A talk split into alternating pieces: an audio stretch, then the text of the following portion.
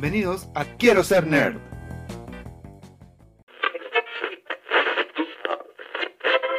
En la cápsula de la nostalgia de hoy, Éramos cuatro adolescentes como cualquier otro. Hasta que un día conocimos nuevos amigos en las afueras de la ciudad. Se hacían llamar Dinoplatívolos.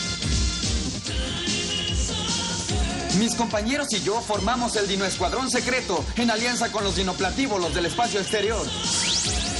Y nos unimos todos en la batalla contra Genji Rex y sus malvados tiranos.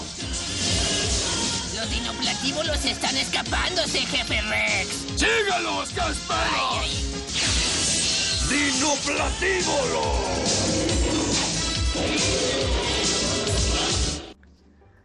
Dinoplatívolos era una serie del año 87 en la que un grupo de dinosaurios intergalácticos eh, super evolucionados llega a la Tierra desde su planeta, llamado Reptilón, luego de que este estuviera a punto de ser destruido.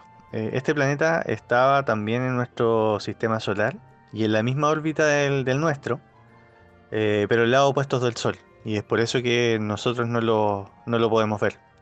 Cuando llegan a la Tierra, se contactan con un grupo de chicos humanos y forman el Dino Escuadrón Secreto, que eh, los ayuda en sus aventuras y también para sabotear y luchar contra otro grupo de dinosaurios del mismo planeta llamado Tiranos, pero que llegan a la Tierra con el propósito de conquistarlo y someter a la humanidad. Esta serie eh, fue todo un suceso en, su época. eh, de hecho, recuerdo que cuando chico con mis compañeros en el colegio jugábamos a los dinoplatívolos. Eh, cada uno elegía un personaje y, lo interpretaba. Y fue el furor previo a que saliera Parque Jurásico, la famosa película de Steven Spielberg, porque combinaba dos cosas que eran eh, absolutamente geniales. Los dinosaurios con tecnología y espacio. O sea, era básicamente un Transformers, pero con dinosaurios. Sea, era, para nosotros era increíble. Esta serie eh, tuvo 65 episodios de, largo. Se, emitió durante el año 87 en Estados Unidos y Canadá. Y posteriormente pasó a, Latinoamérica, donde fue emitida hasta el año 88.